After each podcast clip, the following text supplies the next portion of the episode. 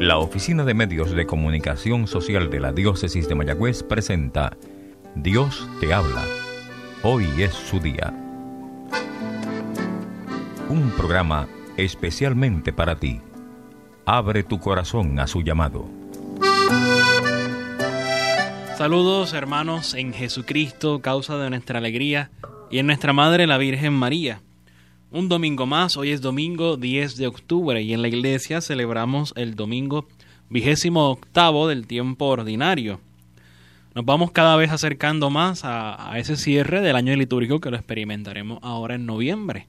Así que si se acaba el año litúrgico, quiere decir que la Navidad está más cerca. Así que ánimo, ánimo que se acerca ese tiempo tan bueno de la Navidad que disfrutamos tanto en nuestra querida patria, eh, pero también es un tiempo verdaderamente alegre en nuestra iglesia. Celebrar el nacimiento de Jesús, qué mayor alegría que esa. Pues bien, hermanos, continuamos en este itinerario del ciclo B, el ciclo litúrgico B, meditando y escuchando el Evangelio de Marcos. Esta semana nos corresponde escuchar el capítulo 10, versos 17 al 30. Y escuchamos algo que es sumamente importante para tu vida y para mi vida. Y es si estamos verdaderamente dispuestos a seguir al Señor. Si estamos dispuestos verdaderamente a renunciar a todo aquello que nos aparta de Él para irnos junto con el Señor. Escuchemos el Evangelio de esta semana. En aquel tiempo, cuando salía Jesús al camino, se le acercó uno corriendo, se arrodilló y le preguntó, Maestro bueno, ¿qué haré para heredar la vida eterna? Jesús le contestó, ¿Por qué me llamas bueno? No hay nadie bueno más que Dios. Ya sabes los mandamientos. No matarás, no cometerás adulterio, no robarás, no darás falso testimonio, no estafarás. Honra a tu padre y a tu madre. Él replicó, Maestro, todo eso lo he cumplido desde pequeño. Jesús se le quedó mirando con cariño y le dijo, Una cosa te falta. Anda Vende lo que tienes, dale el dinero a los pobres, así tendrás un tesoro en el cielo, y luego sígueme. A estas palabras él frunció el ceño y se marchó pesaroso, porque era muy rico. Jesús, mirando alrededor, dijo a sus discípulos, Qué difícil les va a ser a los ricos entrar en el reino de los cielos. Los discípulos se extrañaron de estas palabras. Jesús añadió, Hijos, Qué difícil le es entrar en el reino de Dios a los que ponen su confianza en el dinero. Más fácil es a un camello pasar por el ojo de una aguja que a un rico entrar en el reino de Dios. Ellos se espantaron y comentaban entonces, ¿quién puede salvarse? Jesús se le quedó mirando y les dijo, es imposible para los hombres, no para Dios. Dios lo puede todo. Jesús dijo, les aseguro que quien deje casa o hermanos o hermanas, o madre o padre, o hijos o tierra, por mí y por el Evangelio, recibirá ahora en este tiempo cien veces más casas, y hermanos y hermanas, y madres e hijos y tierras con persecuciones, y en la edad futura, vida eterna. Palabra del Señor, gloria a ti, Señor Jesús. Tu palabra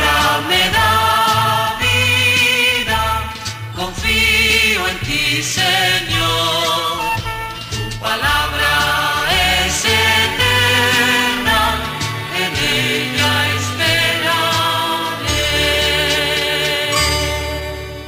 Fíjate qué evangelio hermoso el de este domingo, pero a la vez triste.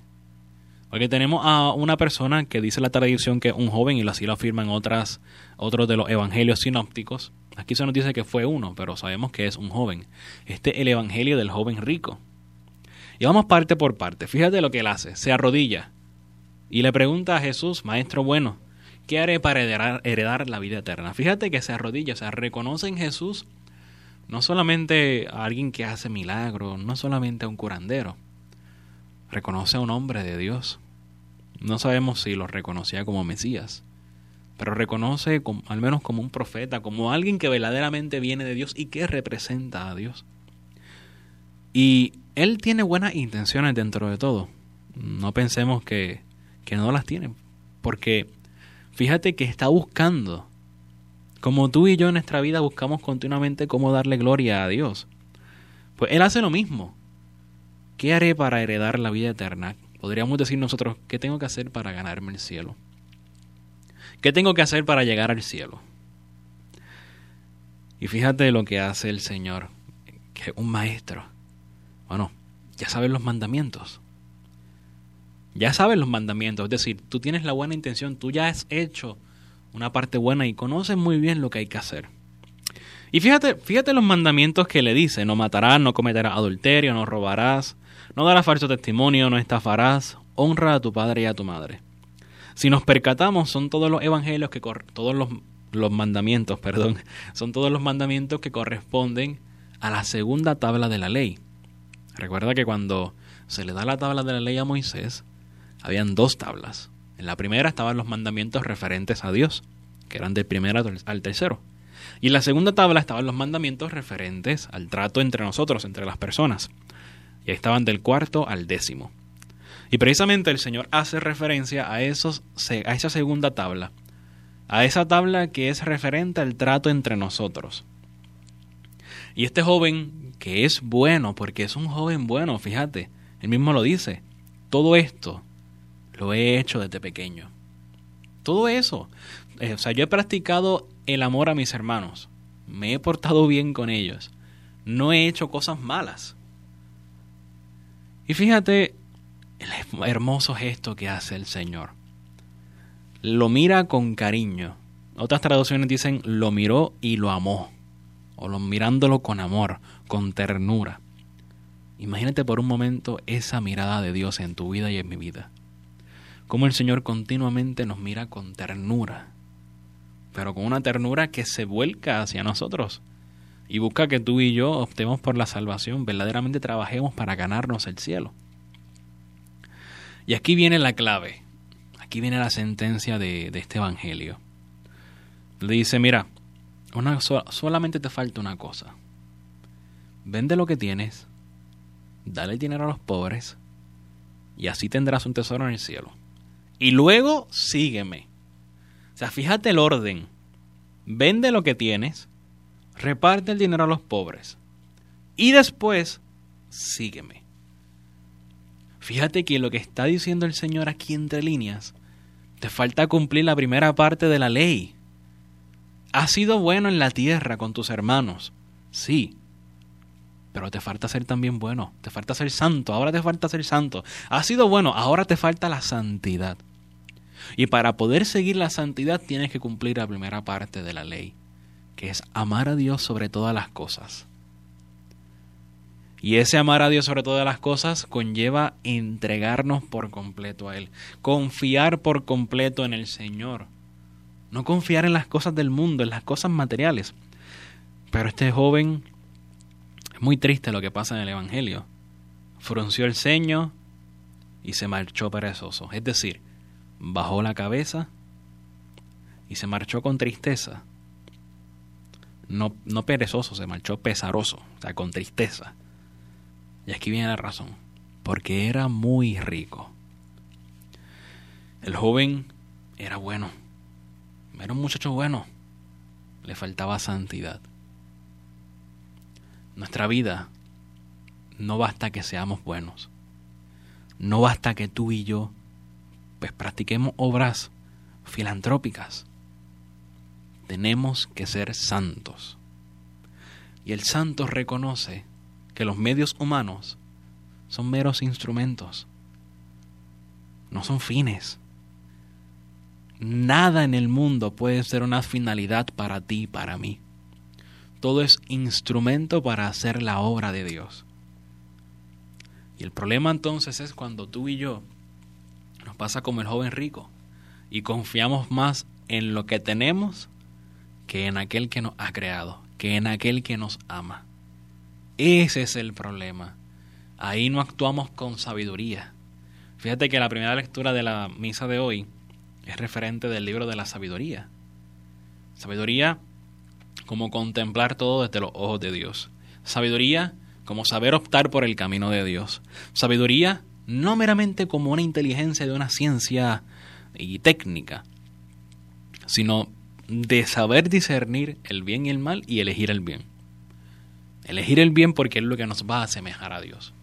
Esa es la verdadera sabiduría. Eso nos llama el Señor. Y fíjate cómo continúa el Señor en su Evangelio. Qué difícil le es entrar en el reino de Dios. A los que ponen su confianza en el dinero, ahí está.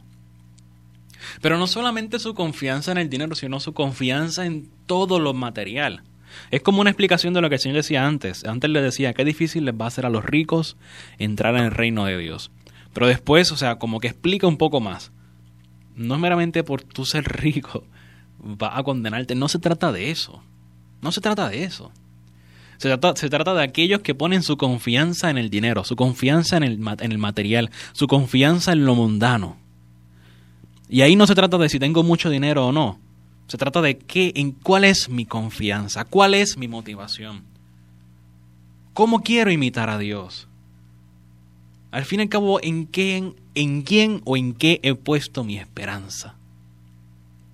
Porque puede ser que no tengamos mucho dinero, pero somos sumamente ricos con lo que tenemos materialmente. Y no puedo vivir sin mis riquezas materiales. Pues me va a ser difícil entrar en el reino de los cielos. Fíjate que la mayoría de los santos renuncian a todo lo material y optan por una vida de pobreza.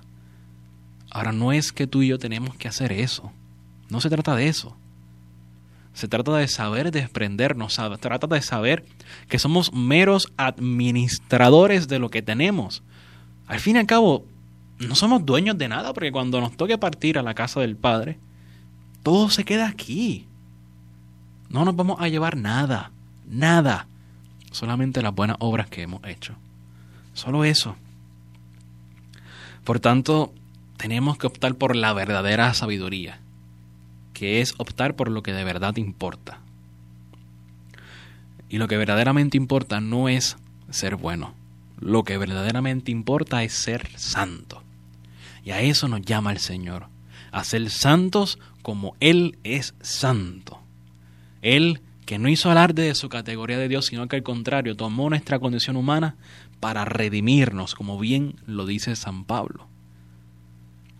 Y fíjate que después comentan los apóstoles, bueno, ante esto que hemos dicho, ante esto que ha dicho el Señor. Entonces, ¿quién puede salvarse? Es imposible para los hombres, no para Dios. Dios lo puede todo, pues coloca toda tu fe, toda tu esperanza, todo tu amor en el Señor y no en lo del mundo no en lo material. No pongas tu confianza en la técnica, sí, es importante, pero más importante es estar con el Señor. Más importante es confiar en el Señor. Más importante es la providencia que el Señor nos regala. Y fíjate lo que hacen los apóstoles. Bueno, pero es que nosotros lo hemos dejado todo y te hemos seguido.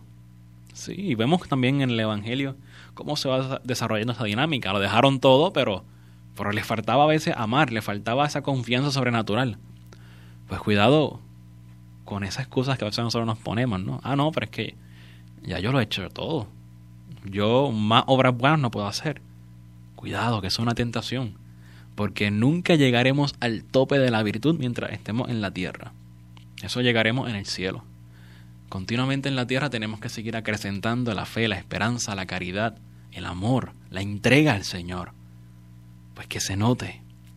Insisto, quédate con esto. No basta que seamos buenos, tenemos que ser santos. Ese es el plan de Dios para cada uno de nosotros. Así lograremos entrar en el reino de Dios. Ahora, bien claro está, conscientes de que la santidad de igual modo la será, será plena en el cielo.